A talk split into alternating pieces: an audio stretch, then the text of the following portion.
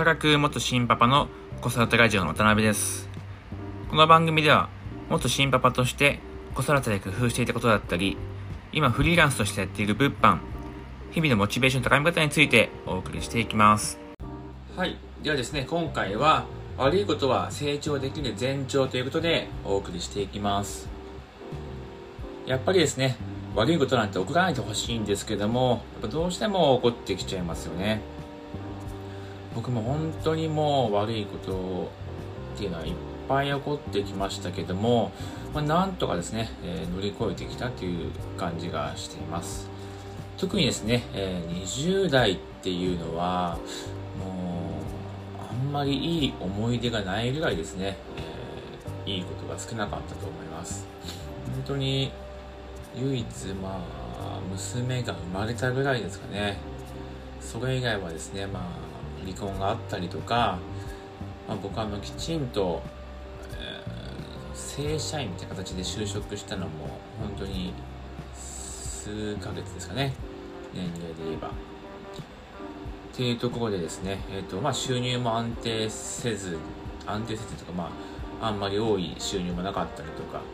まあ、そういう離婚とかあったりして本当になんかいいことなかったなっていう20代ですね。でもですね、まあそんな20代を送って、まあ30代に入ってからも、まあ最初はですね、そんなに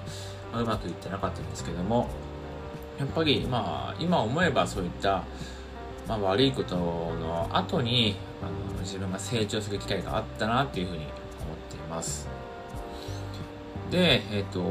まあまずは、まあ、僕の話じゃないんですけども、まあ最近、あ昨日ですね、昨日、まあ、シーズンを終えた大谷選手ですよね。大谷選手とかも去年とかは、まあ、コロナで試合数も少なかったんですけども、なかなかもうその投打両方ともにですね、えーいい結果が残せず、結構みんなに叩かれてましたんですね。本当にもうどっちかに絞った方がいいんじゃないかとかですね、もうその相性が悪いんだと、そういったことでですね、本当去年は多分苦しんだ、え1年だったと思うんですけども、その時期をですね、乗り越えて、まあ、今シーズンですよね。まあ、えっ、と、怪我とかも乗り越えて、もう本当に開幕からですね、えーまあ、しっかり投げて、で、しっかり打って、で、終わってみれば、もう本当に、えー投手としても、打者としてもすごくいい成績をですね、えー残せています。でやっぱり、やっぱりというか、まあ本当悪いことがあって、で、それをですね、乗り越えて成長してるのかなっていうふうに、えー思いました。で、僕もですね、えーまあ最初にお話ししたように、まあ、離婚とかですね、えーなかなかこう、就職で、ちゃんと就職して安定してないっていうとこがあったので、まあ、そういったですね、えっと、まあ辛い20代を乗り越えてきて、で、30代ですね、えーまあ離婚をきっかけにですね、えー 30代ですね、えー離婚をきっかけに、やっぱ子供をこれからどうしようってすごく、えー悩んだんですよね。その離婚当時はまだ、えーと契約社員っていうことでなんかやっぱ職業的な不安もありましたし、まあ、契約社員なのでちょっと昇給も今後あんまり望めないというところでこのままで本当にやばいなっていう思いがずっとありました。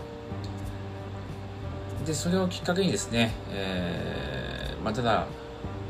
そういう不安はあるけど、この子もいるしやっぱここで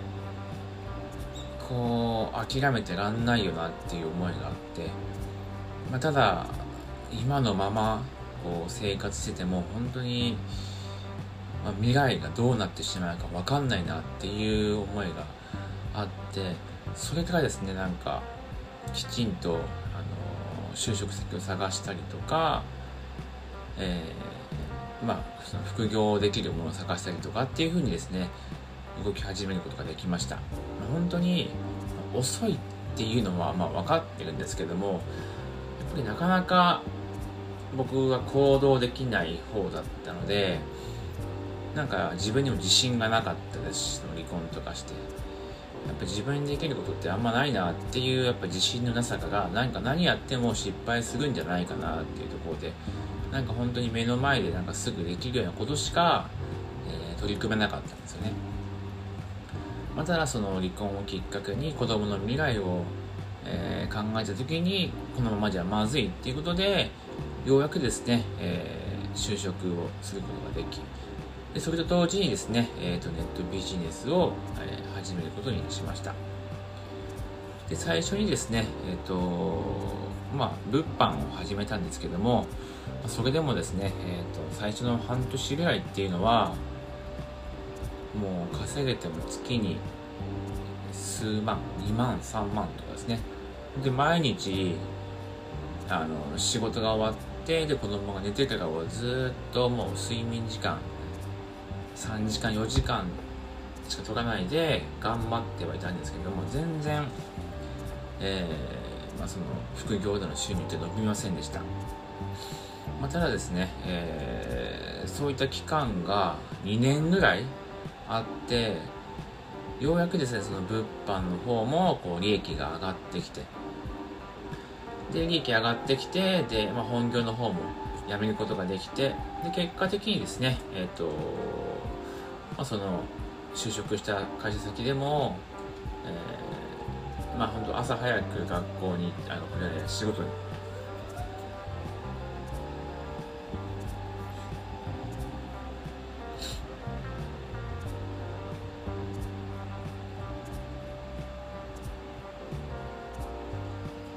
就職した先でもですね、えー、まあやっぱ仕事に行くのが少しまあ東京の方だったね僕神奈川なんでまあ6時7時6時半ぐらいですか6時半ぐらいに家を出てで子供を保育園に送ってで帰ってきて7時ぐらいにはもう仕事に行く。で向こう着いてで仕事してで帰ってくるのが9時ぐらいとかっていう生活だったのでなかなかですね、えっと、子供との時間っていうのが取れなかったんですね。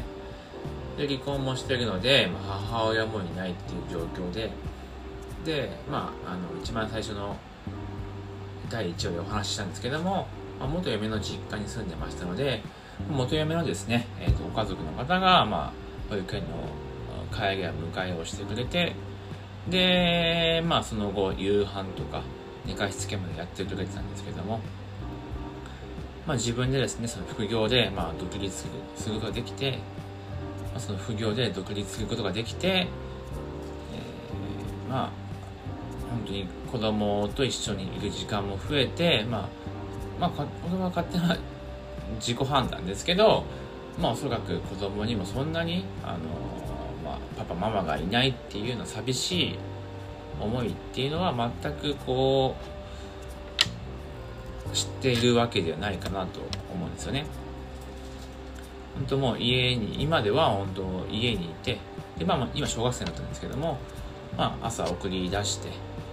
でまあ帰りは勝手に帰ってきてまあ僕も結構出かけちゃうんですけども、ま、それでも5時6時には家帰ってで、まあ、一緒に夕飯食べて少しな少し、えー、まあなんかこう話とか一緒に遊んだりとか、まあ、あの宿題に一緒にしたりとかっていうことをしてですね、えー、過ごしてますのでまあ本当にもう20代30代前半からしたらですねえっ、ー、ととてもまあ悪いことがあった割にはこう成長できていい環境になったんじゃないかなとます。なのでやっぱりこの悪いことが起こるっていうのはまあその怒ってる怒ってる当時中っていうのはやっぱ嫌な気分にはなるんですけども、まあ、やっぱそういったですね、えっと、状況を乗り越えることによってまたなんか自分が成長できたりとか違った環境にですね、えー、身を置けるようになるので、まあ、必ずしもやっぱ悪いことだけではなくてなんか成長するきっかけにえー、しようと思って頑張れればいいのかなと思っています。はい。それでですね今回の悪いことは成長できる前兆という話はここで以上になります。それではまた聞いてください。